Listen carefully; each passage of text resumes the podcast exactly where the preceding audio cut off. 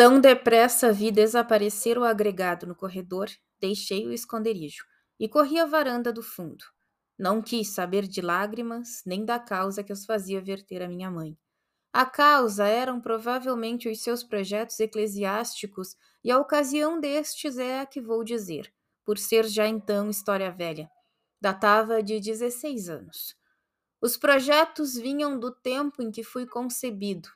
Tendo-lhe nascido morto o primeiro filho, minha mãe pegou-se com Deus para que o segundo vingasse, prometendo, se fosse varão, metê-lo na igreja.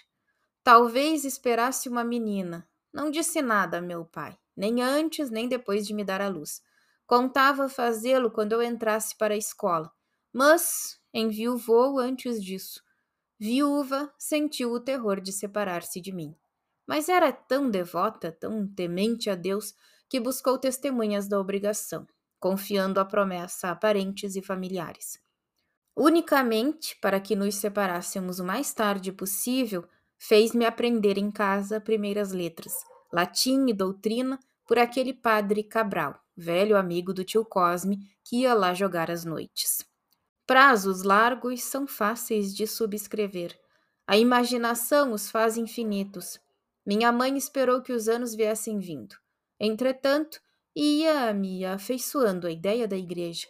Brincos de criança, livros devotos, imagens de santos, conversações de casa, tudo convergia para o altar.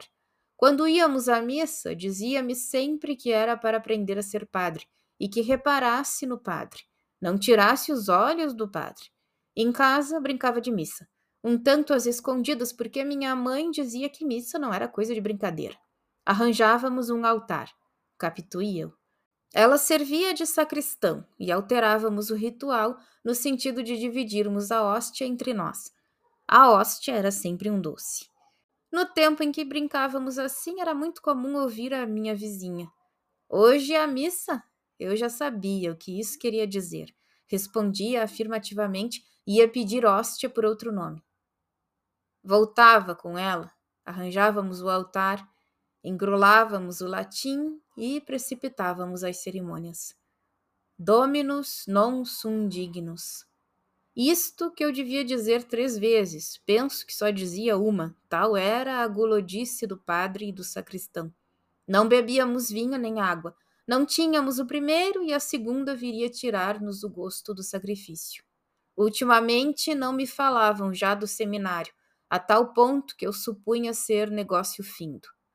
Quinze anos, já não havendo vocação, pediam antes o seminário do mundo que o de São José minha mãe ficava muita vez a olhar para mim como alma perdida, ou pegava-me na mão, a pretexto de nada, para apertá-la muito.